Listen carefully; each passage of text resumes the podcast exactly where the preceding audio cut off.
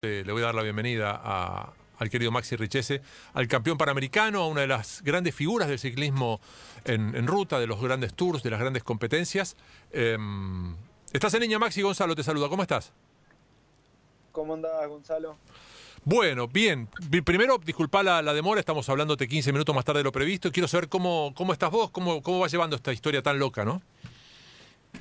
Sí, la verdad que sí, una, una historia bastante particular, complicada, ¿no? Uno siempre piensa que por ahí no le puede tocar a uno y bueno, eh, he pasado por todo de cuarentena, tener el virus, eh, recuperación, así que nada, ahora ya más tranquilo, eh, ya pasé lo peor, así que nada, ya en casa con la familia, que eso es lo más importante en este momento. Eh, tenemos varias cosas para preguntarte, Maxi. La primera que se me ocurre es, tiene que ver justamente con esto, ¿no? Con, lo que es una gran incertidumbre para mucha gente, inclusive grandes científicos, saber si este virus, eh, una vez que ataca y una vez que se cura la persona infectada, eh, puede volver a infectarse. ¿Qué es lo que sabes vos sobre esto? Bueno, lo, a mí por lo que me comentaron los doctores en la clínica y por lo que pude hablar con otros doctores también, según ellos dicen que bueno, uno tiene una inmunidad por un año, creo más o menos salvo que el virus mute. Claro. en general tenés una inmunidad de un año más o menos. Así que bueno, eso me da un poco más de, tranquilidad. Otro problema grande era el que si, si nos podíamos volver a contagiar, si podía ser peor o si era más leve, pero bueno, eh, lamentablemente no hay mucha información sobre, sobre el virus este porque es bastante reciente, así que es toda una incógnita. Y, después, la, otra pregunta que se me ocurre em, tiene que ver ya con tu condición de, deportista alto rendimiento en una disciplina en la que lo aeróbico es poco menos que decisivo, o sea, no sé si habrá muchos más deportistas en el mundo que tengan más oxígeno, eh, más capacidad de, oxígeno que, un ciclista como vos, eh, con tu forma de competir, y entendiendo que esta es una enfermedad que sobre todo afecta a las vías respiratorias, saber cómo, qué es lo que sentiste, qué, cómo, cómo lo viviste esos días. No, la verdad que muy preocupado, ¿no? Porque como sabes, eh, como todo el mundo sabe, es algo nuevo, ¿no? Entonces yo hablaba mucho con la doctora y bueno, es lo que le preguntaba más que nada sobre eso. No sabían cómo íbamos a seguir con el virus, cómo íbamos a quedar después de, de la enfermedad, así que fue una incógnita bastante grande. Yo por suerte no tuve grandes complicaciones en los pulmones, solo, solo tuve un principio de neumonía, pero bueno, no me afectó mucho. Eh, sí sentía que me, faltaba mucho el aire, me costaba mucho respirar, aunque no hubiese tenido una neumonía fuerte. Así que nada, esa era un poco por ahí mi, duda, ¿no? Eh, también mucha gente me preguntaba, amigos me han preguntado por ese tema porque no sabían en qué condiciones podía quedar. Y nada, fui perdiendo un poco el miedo con el pasar del tiempo porque después que me dieron el alta me sentí bastante mal por, tuve otros 10 días que no estuve muy bien físicamente, así que nada, la preocupación era grande, pero ahora eh, empecé a entrenar un poco más en el rodillo, que sería la bicicleta fija, y veo que estoy bastante bien, o sea, con, con la respiración y los pulmones, así que eso me, trajo un poco, un poco más de tranquilidad. También lo que leí fue que a las personas que tienen neumonía muy muy fuerte, a esos es a los que más afecta, ¿no? Y les deja problemas en las vías respiratorias. Así que bueno, eso me tranquilizó un poco porque yo no tuve grandes problemas en los pulmones. Profe. Sí, buenas, ¿qué tal? Maxi Ezequiel Fernández Mur te saluda. Eh, ¿Qué tal, primero, eh, decirte que, que es curioso en estos tiempos en los que, claro, no hay deporte competitivo, entonces se arman selecciones, se arman equipos ideales, etcétera.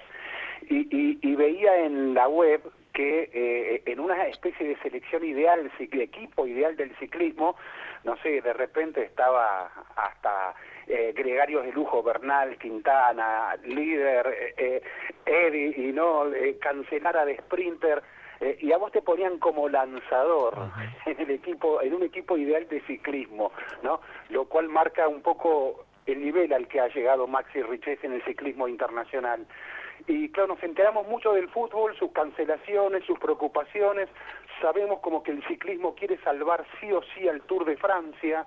Eh, contanos vos cómo vive el ciclismo de alto rendimiento este momento. No, es un, un momento bastante complicado, ¿no? Sobre todo por el tema calendario y sponsor. Eh, si bien nosotros no estamos por a nivel del fútbol, es un, el nuestro el ciclismo es un deporte que, que tiene grandes presupuestos, los equipos tienen presupuestos muy grandes y bueno, eh, los sponsors están en grandísima dificultad en estos meses.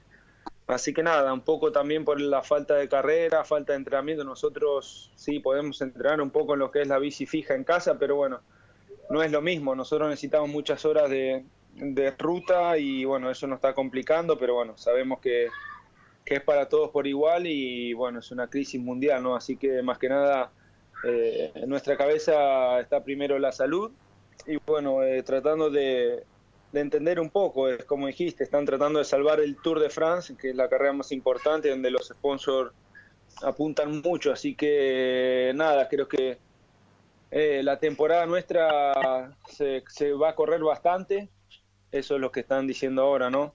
Así que esperemos de, de poder eh, volver eh, a, a, las competencias. Eh, eh, pero bueno, como te dije, sobre todo lo primero y principal que uno piensa es en la salud, que es lo más importante.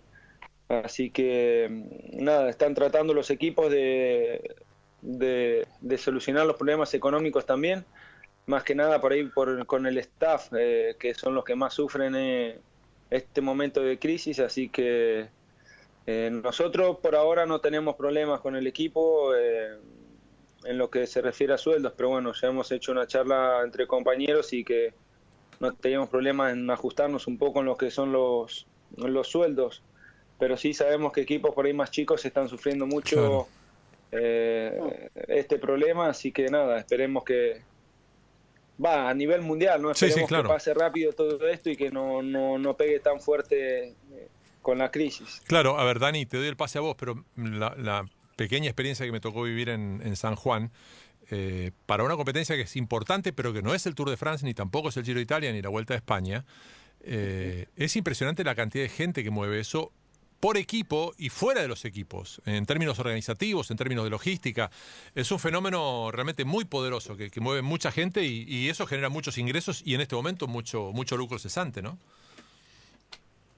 Sí, sí, la verdad que sí, es como te dije, nosotros por ahí en los grandes tours, en el Tour de Francia somos ocho corredores, pero en total el equipo mueve 30 personas claro, para ocho corredores, o sea claro. que nosotros a nivel de staff eh, es grandísimo y bueno, ellos tienen, eh, nosotros no nos podemos quejar a nivel de sueldos, estamos muy bien, o sea, nos pagan bien económicamente lo que es sueldos, pero bueno, ellos tiene un sueldo bastante eh, normal, digamos, y en caso de que hace un recorte, ya un 70%, un 50% para ellos es mucho. Claro. Así que claro. en ese caso nosotros también pusimos nuestra voluntad, o sea, de tener un recorte por ahí más grande para que a ellos les puedan llegar a completar el sueldo al 100%, ¿no? que van a ser los que más sufran, eh, digamos, el recorte. Dani. Maxi, Dani Arcuchi te saluda. Eh, no, no todo el mundo Dani, tiene acceso a la información de lo que es el, el, alto profesionalismo del ciclismo. Gonzalo estuvo en San Juan hace un tiempo, que parece hace un siglo ya de sí. eso, y, y nos, nos, contaba cosas desde allá. Pero a mí me llamó mucho la atención y me gustaría si, si nos podés contar cómo fue en el momento de, de tu contagio, porque estaban muchas de las más grandes figuras del ciclismo, todas reunidas en Abu Dhabi, y de pronto quedaron todos encerrados en un mismo hotel. ¿Esto fue así? Sí, sí, sí. Bueno, Abu Dhabi es una carrera, una de las más importantes en el calendario, ¿no? Una de las que más eh, da puntos para el ranking mundial y bueno, había muchos, estaban todos los mejores equipos, digamos, los equipos World estaban todos y como dijiste, había muchas figuras también ahí. Y sí, de golpe nos encontramos eh, en, un, en el 27 de febrero, nos encontramos cenando en, en un hotel que estábamos la mayoría de los equipos ahí, bueno, nos dijeron que eh, había probabilidad de algún caso de coronavirus y bueno, que íbamos a quedar ya aislados en cuarentena. Qué locura. Y ahí, ahí fue donde arrancó. O sea, no teníamos mucha información, es obvio uno el enojo, ¿no? Porque uh -huh. quería volver a casa y la verdad que eh, yo que me tocó vivir, o sea, lo peor de, de tener el contagio, la verdad que fue una decisión acertada la de estar al, al, al final dejarnos en cuarentena, ¿no? Porque eh, nosotros creo que estamos en un periodo de incubación, mm. eh, porque yo recién el 4 de marzo me llevan al hospital si bien estaba ahí en cuarentena, no me podía mover del hotel, pero había hecho dos hisopos y me habían dado negativos. Dos hisopados ahí. Y el 4 de marzo me sentí mal. Y ese mismo día me llevaron al hospital y esa noche del 4 de marzo y del 5 hice otros dos test y bueno, ya de, a partir de ahí fui, fui positivo, pero bueno, en caso de haber vuelto a casa, podría haber contagiado a mi señora, a mi hija, amigos y de ahí haber eh, desparramado el virus por, por muchos más lados, al igual que mi, compañero que estuvo contagiado también. Claro. Y, otras personas, otras personas de otro agente del personal. Eh, vos, eh, Guido, te doy el pase a vos, pero quiero que quiero que grafiquemos, que, incorporemos mucho el concepto de Maxi en, nuestra lógica, que todavía no, a los que no nos haya tocado atravesar esto. Si mañana eh, aquí mismo, donde estamos nosotros en la radio, dieron un caso positivo, eh, hay que hacer todo un trabajo de desinfección y de seguramente bloquear el lugar y no poder volver a usarlo por un tiempo indefinido. Eh, tal la lógica que se le dio a Maxi, o sea, le tocó a él, pero además después de dos hisopados le seguía dando negativo. Es, muy esquivo este bicho y, ahí es donde uno tiene que entender lo que genera en terceros el hecho de uno no ser prudente, ¿no, Guido? Sí, sí, bueno, de hecho nosotros este, eh, esto ya lo, lo, sabíamos puntualmente no solo por la radio, sino también por el canal, donde hay todo un protocolo y donde se, dice que donde hay un, caso se cierra todo eh, automáticamente, no sé por cuánto tiempo. Este, yo le quería, le quería preguntar a, Maxi, este, a ver, Maximiliano, vos eh, has corrido Giro de Italia, has corrido la Vuelta a España, eh, tenés una enorme cantidad de mundiales encima, tenés dos Juegos Olímpicos encima, tenés medallas panamericanas, venís de ser campeón panamericano de, de los Juegos Panamericanos en Lima.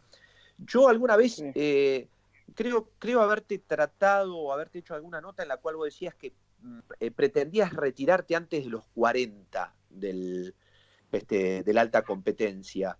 Em, este tipo de cosas, cuando vos ya, eh, cuando no está tan lejos esa edad, este tipo de cosas te alarman como para confirmar eso y dedicarse más a la familia o, al o te, desafió a, ir por más, a tratar de, salir este, adelante otra vez en la ruta, a tratar de, seguir ganando. ¿Cómo pegó eso en el proyecto tuyo personal?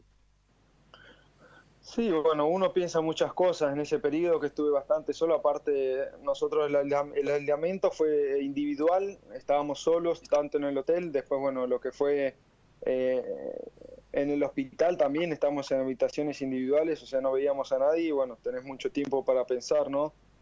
Y nada, por ahí lo que, no sé si pensaba más al retiro, pero lo que sí pensé mucho también fue por ahí a disfrutar más, ¿no? Eh, yo con el tema de la bici sacrifico mucho a mi familia, a mi hija sobre todo, y bueno, eh, en esos momentos ahí que tuve mucho tiempo para pensar, por ahí lo que más pensé fue en, disfrutar de, de, la familia o de los amigos y por ahí no ser, no sacrificar tanto por ahí a ellos y disfrutar un poco más, más de la vida, ¿no? Porque bueno, eh, lo primero y principal es la salud, así que por ahí no pensé mucho en retiro, si bien yo tengo contrato hasta el año que viene, tengo más o menos una idea de por ahí ya el año que viene sea el último, pero bueno, eh, respetar ese contrato, obvio, primero lo primero era ver en qué situación eh, quedaba después de, de la enfermedad, si podía volver al alto rendimiento. Y nada, o sea, lo primero que pensé realmente fue en eso, de, disfrutar más la familia y bueno, compartir más tiempo con la familia y con amigos, que uno es lo que nosotros en general en el ciclismo es lo que más sacrificamos porque pasamos mucho tiempo fuera de casa, entre carreras y concentraciones. ¿Profe? Sí, eh, Maxi, me tenté de preguntarte porque, a ver, eh, eh, hablaste de, bueno, la bicicleta, trabajar ahí en casa con la bicicleta, pero claro, yo te podría decir que mi vieja con sus 90 años hace 15 minutos de bicicleta por recomendación médica. ¿Cuántas horas haces con la bicicleta? ¿Cuántas, ¿Cuál es la preparación tuya, casera? El otro día Velasco, Julio Velasco, el capo del voleibol argentino y mundial, nos decía, el deportista el encierro lo sufre, ese cuerpo, todos sufrimos el encierro, pero el cuerpo del deportista que necesita es la herramienta y es la, no solo algo de salud, sino es, es todo para el deportista el cuerpo. ¿Cómo se prepara un deportista en la casa? ¿Qué significa ese encierro que siente tu cuerpo? Bueno, mira, el encierro nosotros lo sufrimos demasiado porque lo nuestro es directamente en la ruta, son horas y horas de ruta y estar en el medio de, paisajes, lo que sea, ¿no? O sea, estamos mucho tiempo al aire libre y eh, estar encerrados por ahí es lo que más nos lo que más sufrimos, pero bueno, eh, yo creo que nosotros en la bicicleta fija lo podemos usar como para mantener un poco la condición, pero no usarlo como entrenamiento, ¿no? No podemos, lamentablemente, no podemos hacer lo mismo que los mismos entrenamientos que hacemos en la ruta, porque mm, ya hacer tres horas arriba de la bicicleta fija es muchísimo, pero no te pone la misma condición que hacerlo en la ruta. O sea que nosotros lo que estamos haciendo más que nada es un mantenimiento. Eh, yo estoy haciendo más o menos dos horas, dos horas y media, más de eso no hago en la bici fija, eh, porque también hacer de, más es contraproducente, ¿no? Eh, es un desgaste muy grande psicológico que, que, después uno lo paga cuando tiene que volver a salir de la ruta, ¿no? como decís vos, el encierro nos afecta mucho, así que más que nada lo que tratamos de hacer es mantener un poco, no perder mucha condición y obvio, no subir mucho de peso, ¿no? que es lo que más nos juega en contra. Dani. Eh, recién hablabas de reflexión, de tiempo de reflexión, cuando Guido te preguntaba por, la cuestión del retiro. Tengo entendido que eh, alguien en una renovación de contrato en estos últimos tiempos te había hablado de estás viejo y a vos eso te dio más ganas todavía, esa rebeldía, pero en ese tiempo de reflexión, ¿qué hay después, Maxi? ¿Qué imaginás después cuando, cuando pase el, retiro? ¿Haciendo qué? Me imagino que dentro del ciclismo. Sí, eso todavía no lo tengo bien en claro, lo que puedo hacer, ¿no? uno ya se va haciendo la idea de que, bueno, por ahí yo con esto, con el tema de renovación, como lo dijiste, fue pensé un poco más en la edad que tenía, bueno, que tenía que, pensar también un poco más al retiro. Eh, sabemos que no es, sé por lo que me han contado, no es fácil el retiro de deporte. prácticamente yo toda mi vida he corrido en bicicleta y bueno, es como chocarse con otra realidad, ¿no? Cuando uno deja la bicicleta, pero bueno. Eh, muchas ganas de seguir en el ciclismo tampoco tenía, digamos, como director técnico haciendo parte de un equipo porque eh, si yo más que si yo dejo de correr el motivo principal es por por el tema de la familia, ¿no? Mm. el tiempo que uno está lejos de la familia, así que eh, ser director técnico o formar parte de un equipo me va a llevar a, a, seguir estando lejos, lejos de la familia, así que si lo hago en el ciclismo sería por ahí eh, no, no hacerlo con, con tantos días eh, lejos de casa, así que nada, por ahora voy a seguir pensando un poco también, tengo muchas, me han hecho muchas ofertas también para seguir como técnico, pero bueno, eh, lo tengo que pensar bien todavía. Guido. Eh, Maxi, eh, a propósito de lo que es entrenamiento y demás, bueno, vos estás desde hace mucho tiempo en Europa, bueno, ahora has cambiado de equipo, pero estás acostumbrado a estar en los mejores lugares respecto de lo que son las, las prácticas de, de, tu deporte tan exigente. También es cierto que hace no mucho tiempo vos tuviste un accidente aquí, en, que, recordamos que tuviste un, te chocó una, una mujer este, viniendo por, por la banquina cuando vos estabas entrenando acá en la Argentina. Eh, y a eso apunto un poco, más allá de los costos que son muy elevados de, los equipos y demás para poder estar en, ciclismo de ruta, eh, fuera de San Juan eh, es difícil en la Argentina, no solamente de lo económico, que eso ya, ya está claro, ¿no? pero además de, las geografías, de los lugares preparados para entrenar. Sí, en toda Argentina es difícil, digamos, el ciclismo en Argentina es un deporte todavía bastante amateur y bueno, eso eh, es un deporte muy caro, ¿no? Mm. Sabemos que una bicicleta para poder competir eh, está rondando alrededor de 10 mil dólares y bueno, lo que es, o sea, entre ruedas y materiales, ya mismo un par de zapatillas te salen 30 mil pesos. Claro, eh, es un costo muy alto, ¿no? Así que es muy difícil en toda Argentina, ¿no? Si hay pocos equipos y bueno, eso hace lo que por ahí estemos un poco más atrasados con respecto a Europa o, o a mismo Estados Unidos, que tiene un gran nivel. Eh, en toda la Argentina es bastante complicado correr en bicicleta, digamos, por ese motivo. San Juan tiene la mejor carrera, digamos, de Sudamérica y bueno, eso hace que eh, equipos eh, consigan sponsor y bueno, pueden estar a la altura eh, de los equipos europeos. Así que nada, yo creo que eh, lo que ha hecho San Juan ha sido muy bueno para el deporte, para el ciclismo argentino y bueno, eh, eso ha ayudado mucho también a, que equipos eh, progresen ¿no? y estén a la altura nuestra, digamos, los que son los equipos europeos. Eh, Maxi Rechese, con quien estamos hablando, eh, ¿hasta qué hora te, puedo robar unos minutos más? ¿Puede ser, Maxi, o no? Porque tenés que ir a dormir pronto. Sí, no, sí, estoy, estaba jugando con la nena, por eso. Bueno, más aún. más motivo para, para, para, dejarte tranquilo. Eh, Maxi, em, ¿dónde estás en Basano de Grapa en este momento vos? Sí, ahora sí. Eh, bien. Basano de Grapa. le, sugiero a Arcucci, si no conoce, a Guido, a Ezequiel, a los que están escuchando, que googleen Basano y busquen imágenes de Basano, em, ¿el hecho de no poder salir hace que seas más consciente de la preciosura del lugar donde vivís? Sí, sí, la verdad que sí, eso me ha pasado en estos días. Bueno, eh, yo tengo de fondo del jardín, tengo la, vista a la montaña. Encima. Y claro, el estar uno más tranquilo, ¿no? Y tener más tiempo, eh, hmm. por ahí me siento en el jardín un rato a tomar mate y bueno, me pongo a observar y a mirar y el tema también que no haya tráfico, ¿no? El silencio, llego a escuchar un, río que pasa a 500 metros que jamás en mi vida lo, escuché el ruido del agua por el tráfico que había, ¿no? Claro. Eso, ver bien también clara la montaña, ¿no? Sin, sin contaminación, eh, ver bien la montaña, el verde, eh, distinguir esos colores, la verdad que es algo impresionante, ¿no? Al final, bueno, sabemos que es algo muy perjudicial para lo que es la economía mundial, pero bueno, para el medio ambiente este parate creo que le, vino muy bien, ¿no? Porque necesitaba un poco de respiro. Sí, además, eh, bueno, imagino cuántas veces habrás pasado sin mirar el Ponte Vecchio y ahora tendría ganas de estar ahí tomando mate. Tal cual, tal cual, eso es verdad, eso es verdad. Uno pasa por ahí, a veces no presta atención y ahora uno es como que lo extraña, ¿no? Y le dan ganas de, de ir para allá. Eh, acá Sonia, mi jefa suprema, nuestra jefa suprema, pregunta cómo, cómo te, si supiste cómo te contagiaste, por qué te contagiaste.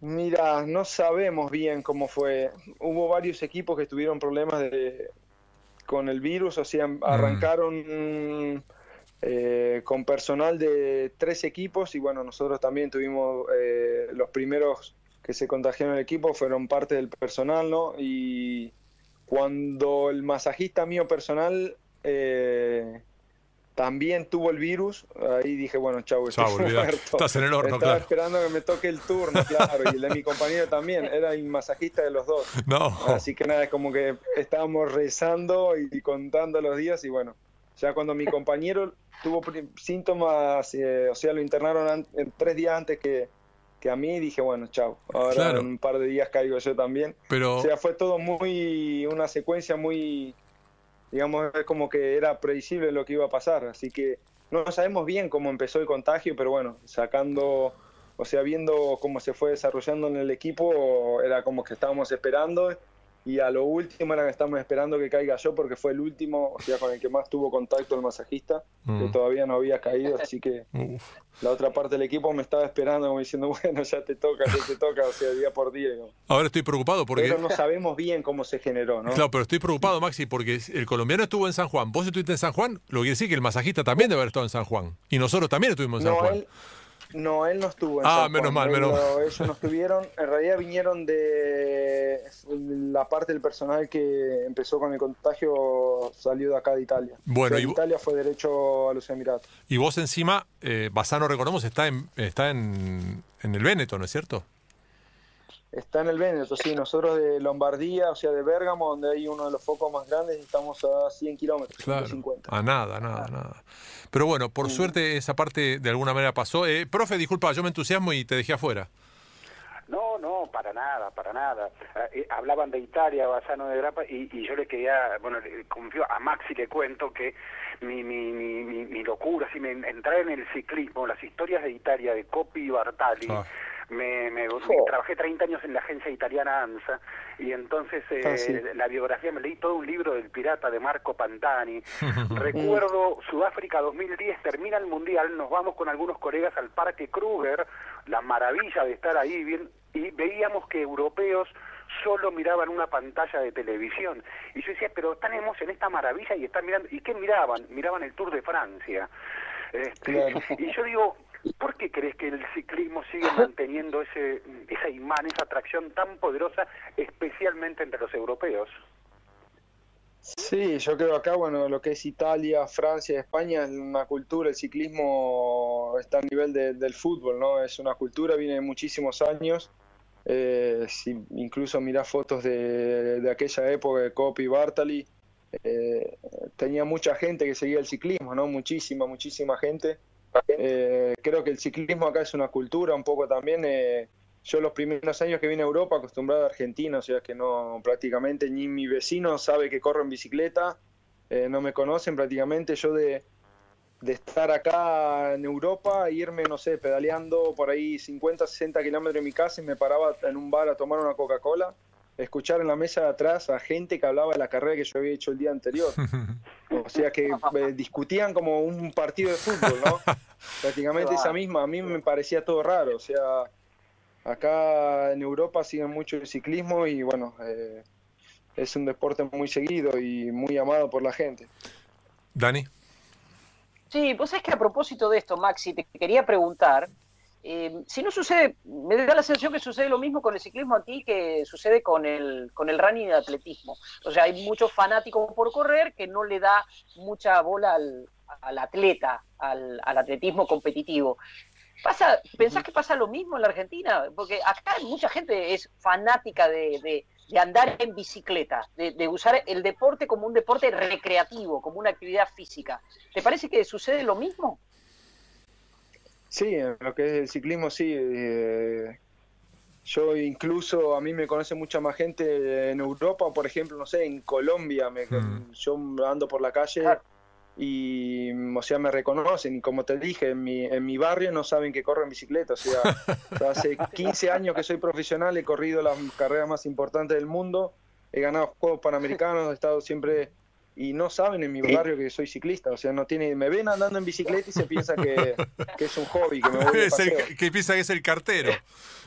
Claro, claro, Perdóname, Maxi, no sé, si, no sé si sos muy afecto a, la, a, las redes sociales, pero una de las tantas cosas que se, se viralizó en estos tiempos de, de, cuarentena aquí en la Argentina es un ciclista que está en su balcón, en un lugar de Buenos Aires, y está eh, con una bicicleta fija, como vos, con el rodillo, este, y está con el casco puesto.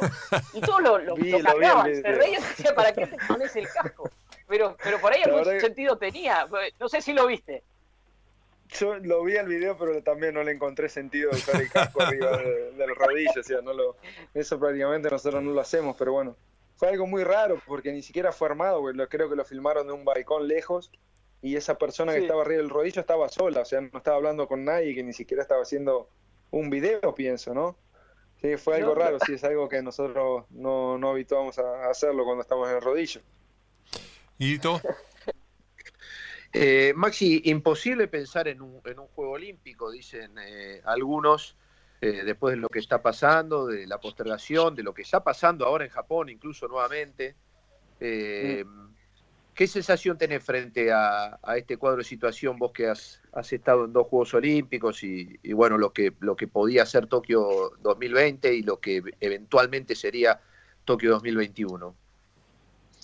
Y yo creo que el deporte está muy complicado con este tema, ¿no? Eh, no solo los Juegos Olímpicos, todo el deporte en general, porque bueno, eh, en este caso yo creo que el deporte sería por ahí lo último que habría que pensar, ¿no? Primero hay que pensar en muchas cosas antes y bueno, en los Juegos Olímpicos también sabemos todo el tema de organización y bueno, yo lo veo bastante complicado también por ahí que se puede hacer el año que viene. Si esto sigue de esta manera, aparte Japón con los problemas que tiene también económicos, eh, sabemos que Juegos Olímpicos no es fácil organizarlo, eh, es un presupuesto muy grande también, así que eh, uno espera que, se pueda realizar ¿no? el año que viene, pero bueno, yo lo veo bastante, bastante complicado como, como están yendo las cosas. Y, después hay algo que también tiene que ver con nuestra, nuestra voluntad y nuestra, nuestro egoísmo, ¿no? Hablando de la posibilidad de que Maxi se sume en su momento para la prueba de, ruta o también para la vuelve la Madison, entonces con la vuelta de la Madison poder encontrar un buen compañero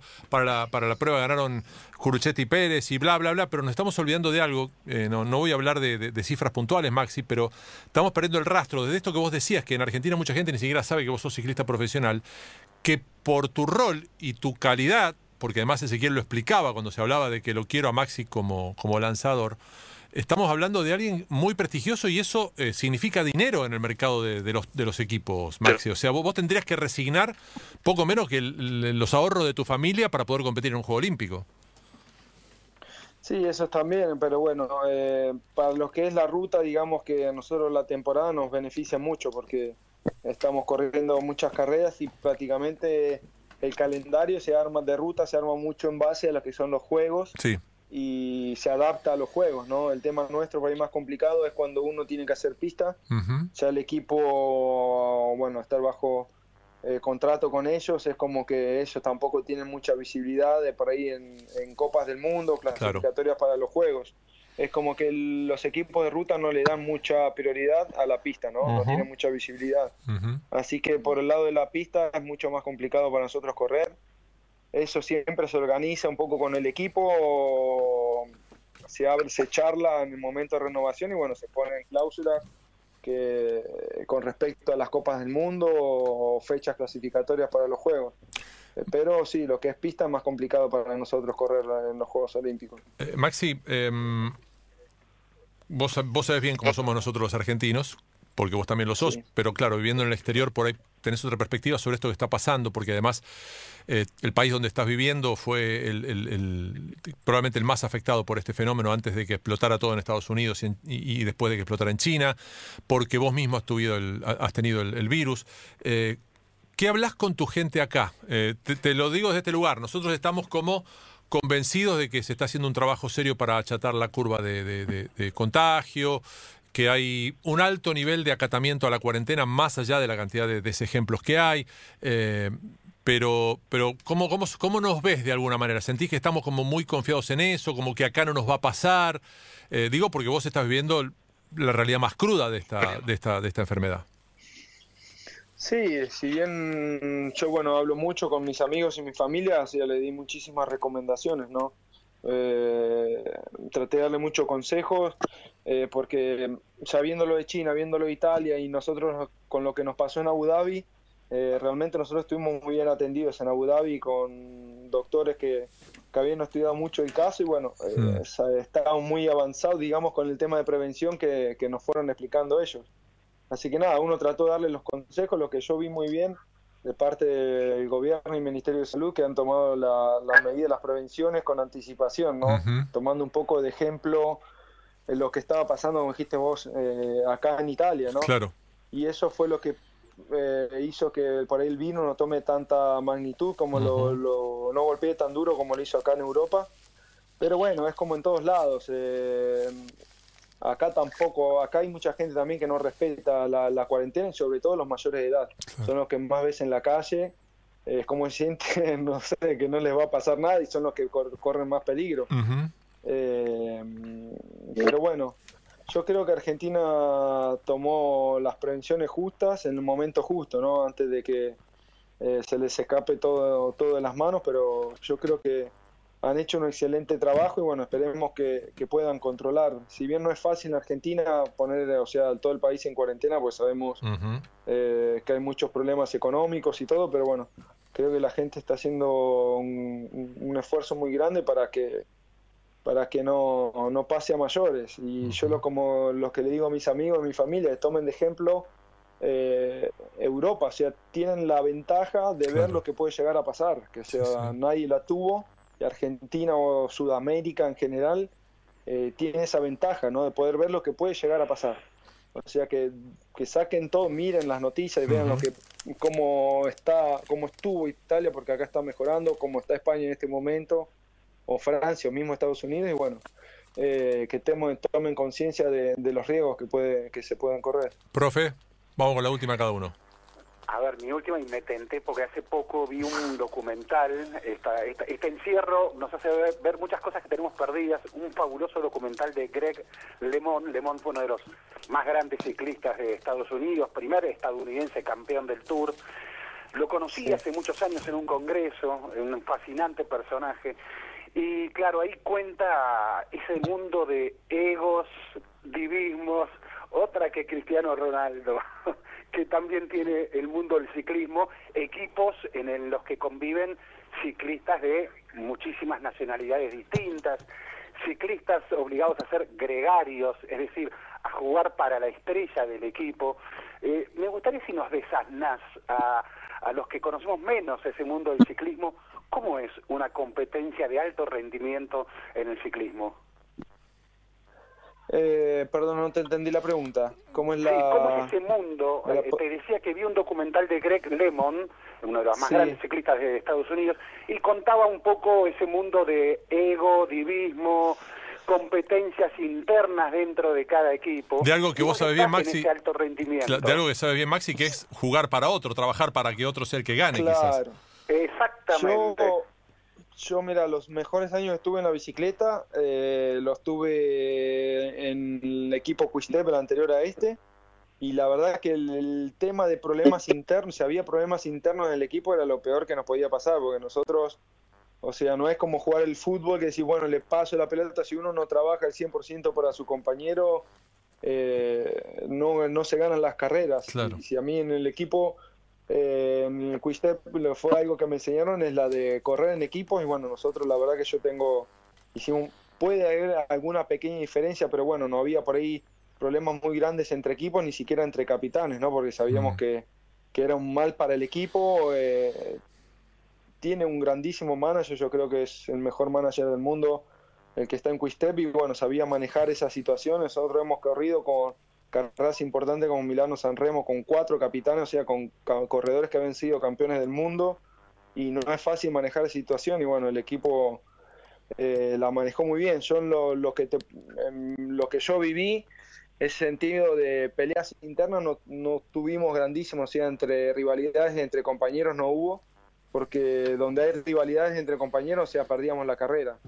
Eh, después, bueno, cada uno tiene marcado su rol, como el mío de gregario de lanzador, otra gente que tenía que ser propio gregario y estirar todo el día o ir a buscar agua todo el día, pero bueno, eh, cada uno tenía marcado su rol, no sabía el trabajo que le tocaba.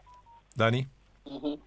Te iba a preguntar justamente en términos de, de Sasnar que, que, nos explicaras, pero ya, ya has ido desarrollando qué es esto de ser eh, lanzador, de, de, hacer un trabajo en equipo. Entonces te pregunto, ¿quién, quién ha sido tu referente? ¿Quién fue tu referente, eh, tu ídolo, tu modelo a seguir en el mundo del ciclismo? A mí me gustaba mucho Mario Cipollini cuando yo era chico, se veía los sprints y bueno, me gustaba muchísimo en esa época Mario Cipollini. ¿Guido? ¿Y quién viene detrás tuyo, Maxi? Este, en esto de, nos pasa mucho esto de los grandes referentes de un deporte y después cuando se retiran hay veces que vemos un, terreno medio desierto. ¿Cómo está el ciclismo de ruta en ese sentido? Bueno, en el ciclismo argentino más que nada es como que ahí se perdió una genera, una o dos generaciones se, han perdido detrás de la mía. Eso es lo que yo estoy viendo, ¿no? Es como que hay un hueco muy grande y creo que ahora tiene muy buenos juveniles, muy, muy buenas promesas, que creo que eh, si la, gente que la sigue los guía bien o por ahí escuchan, a mí me gustaría incluso por ahí hacer eso cuando deje de correr, ¿no?